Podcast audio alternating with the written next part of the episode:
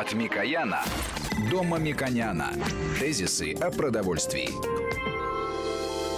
Мы продолжаем беседу с Мушеком Мамиконяном. Так что же еще раз мешает? Я э, предлагаю вернуться к обязательной программе. Поэтому, если я считаю, что это мистрим, то я э, предлагаю обсудить, а почему это мистрим? Потому что это самый дешевый и индустриально уже опробо- опробированный опыт обеспечения рынка и поддержания производства овощей на данной территории или в России в целом. И компании, которые развиваются в этом секторе, они показали, как модель, это, как это можно сделать. А дальше следует следующее. Э, нельзя без обязательной программы выполнять показательные выступления. А вот в закрытом грунте это скорее показательные выступления. Почему? Потому что почему мы должны э, финансировать бюджетными э, средствами более дорогую себестоимость продуктов тех, тех потребителей, которые могут заплатить больше – в первую очередь бюджетные средства должны идти на потребителей, которые не могут заплатить больше, правильно? И бюджетные деньги должны способствовать развитию большего количества хозяйств, то есть фермеров, э, представителей среднего бизнеса, которые производят овощи, они должны иметь возможность давать вот этим крупным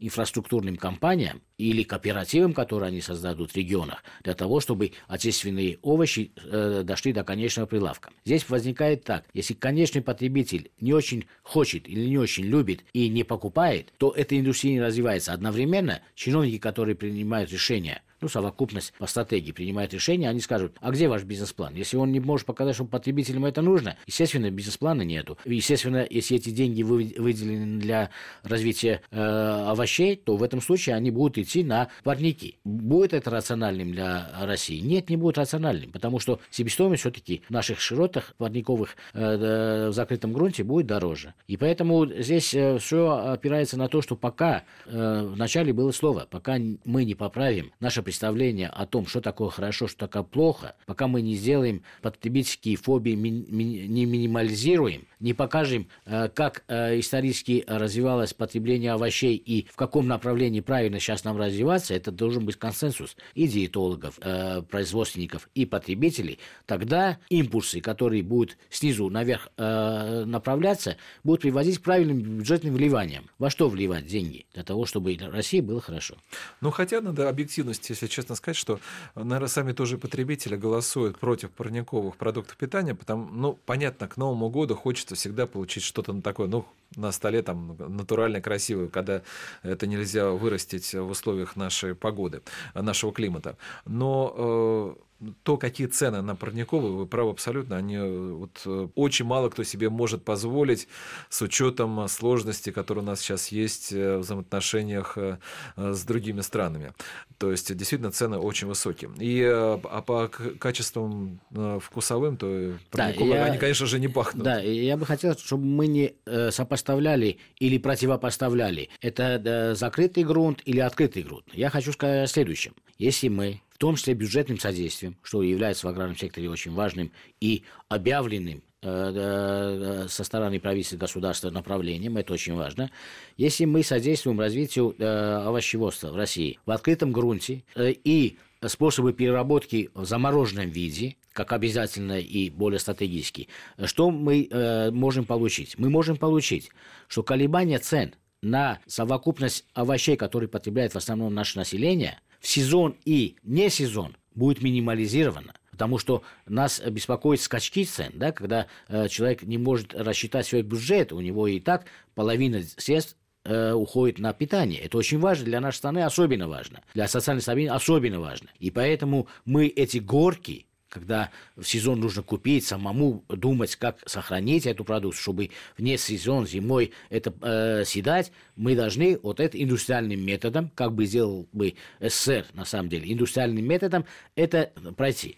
Индустриальным методом, я считаю, что очень правильный путь индустриализации через э, использование холода и морозильного хранения. В этом случае мы будем иметь, условно, вот у нас э, принято считать, да, овощной набор или борщевой набор – Э, в сезон и не сезон пересчете на единицу, потому что, да, конечно, упаковка, заморозка – это дорого, но когда ты сезон покупаешь, колебание, амплитуда цен будет незначительная. И это не будет социально подавлять людей. Это будет показывать, что это правильно и, и э, для инвесторов. Они будут увеличивать, они будут глобализовывать, они будут давать больше рабочих мест нашим фермерам, крестьянам, а не завозить и объяснять, что если мы не привезем, овощи будут еще дороже зимой. Понимаете? Это вот обязательная программа.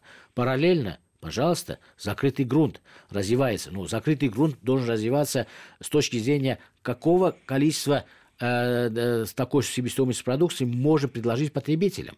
Мы можем предложить огромное количество помидоров и огурцов, но потребители скажут, за эту цену мы купим лучше соленые огурцы, извините, пожалуйста. Мы можем купить э, не помидоры, а э, съесть апельсины в два раза больше на, на ту же стоимость. Поэтому это, э, с моей точки зрения, рискованные инвестиции для инвесторов. А для государства они не настолько целесообразны, чем инвестировать те же деньги для э, производства продуктов для более широких э, слоев общества.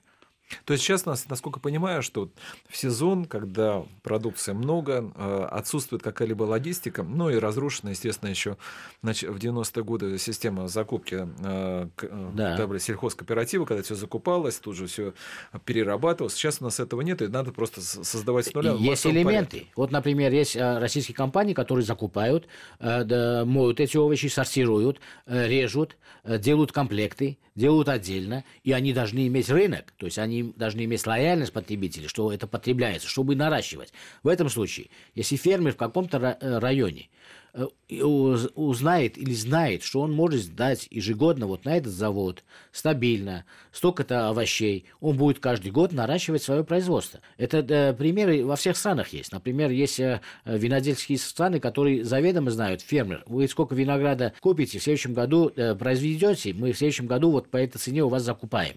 Это могут делать э, инфраструктурные большие компании, у нас они есть. Чтобы они развивались, наши потребители должны быть тоже умными, разумными и э, в их интересах покупать то, что, вот как наши э, диетологи сказали, также выгодно и э, также в пищевой э, ценности эквивалентно, и в этом случае эти инфраструктурные компании могут иметь э, будущие э, планы развития.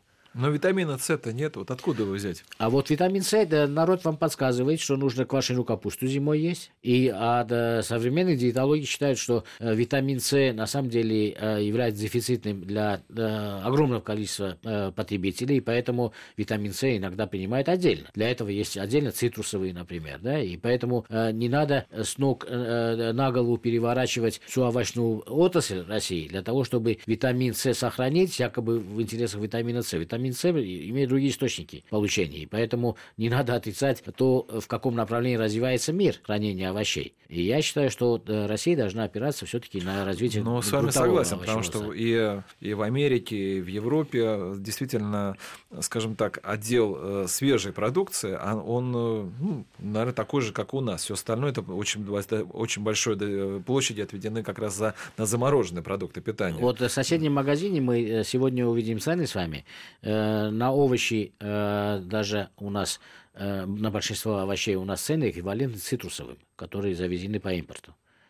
И, естественно, потребители будут покупать более дешевые продукты за вашу защиту еще можно сказать, что вот мы говорим, если уж о фобиях мы говорим, то у нас-то как раз э, замороженные продукты питания, вот некоторые, да, вот от которых говоришь, и сразу же загораются глаза, и хочется где-нибудь быстрее поесть. Это вот, например, строганина, если это мы говорим о рыбе, Или да. Или пельмени. Пельмени – это э, тоже сало там, да, вот, соответственно, то оно тоже должно быть немножко подморожено. То есть у нас-то это как раз все развивалось достаточно хорошо. Но вот, э, говорю, в какой-то момент получилось так, что... Ну, нужно сказать объективно, в этот момент на рынке было много э, субъектов, которые дважды замораживали, э, менялись органолептические свойства продукта. Э, по импорту завозились, потом не могли продать, переклеивали этикетки, то есть сроки хранения менялись. И поэтому это объективно возникло, это не на пустом месте возникло. Но сегодня мы имеем другие возможности, и технический, и технологический, и понимание, и э, новая стратегия развития э, АПК, мне кажется, должно уже строиться на более разумном типе потребления. Ну вот э, последним мы сейчас завершаем уже. Вот на ваш взгляд, если все это заработает массово, да, насколько может снизиться, ну там на 10-15% там стоимость? Потому что главное для потребителя все же, наверное, объективная цена, и чем ниже, тем лучше. А во-вторых, к сожалению, опять же, у нас рынок, он очень такой узкий, да, вот, ну, ну только вот набор для борщ, для, для суповой набор там, да, а, ну, скажем, вот, э, и при этом до недавнего времени присутствовали еще там наборы, с которых присутствовали там, например, куриный набор как-то с овощами, там, да, у нас это технологически очень тяжело сделать. У нас технологически э, легко сделать. У нас э, компании очень сильные в этом направлении. У нас потребители не очень склонны это э, покупать, и поэтому компании не расширяют ассортимент, не расширяют предложения. Вот э, ваш э, вопрос важнейший. Какова будет стоимость? Условно мы берем борщевой набор не потому, что у нас нету баклажан, нет, нет кабачков, все это есть. Есть такие наборы. Они меньше продаются, чем борщевой. Но берем э, стандартный борщевой набор, сезон. Если мы возьмем овощи, э, почистим, выбросим, 20-30% иногда бывает, да, потратим время, это мы не будем считать. Если мы возьмем цену овощей чищенных сегодня в сезон и замороженных, их цена будет отличаться на 25%, 30%. А если мы будем э, иметь цену э, таких же овощей хранимых, и по каким-то причинам, причинам э, с высокой стоимостью, то цена отличается в два раза, иногда в три раза. Поэтому что лучше? Цена на 25% выше или в два раза? Я считаю, что на 25% и выше, и лучше экономит время. Спасибо. Благодарю Мушек Мамиканяна, президента Местного совета Единого экономического пространства России, Казахстан, Беларусь. Программу провел Валерий Санфиров. Всего вам доброго. Тезисы о продовольствии.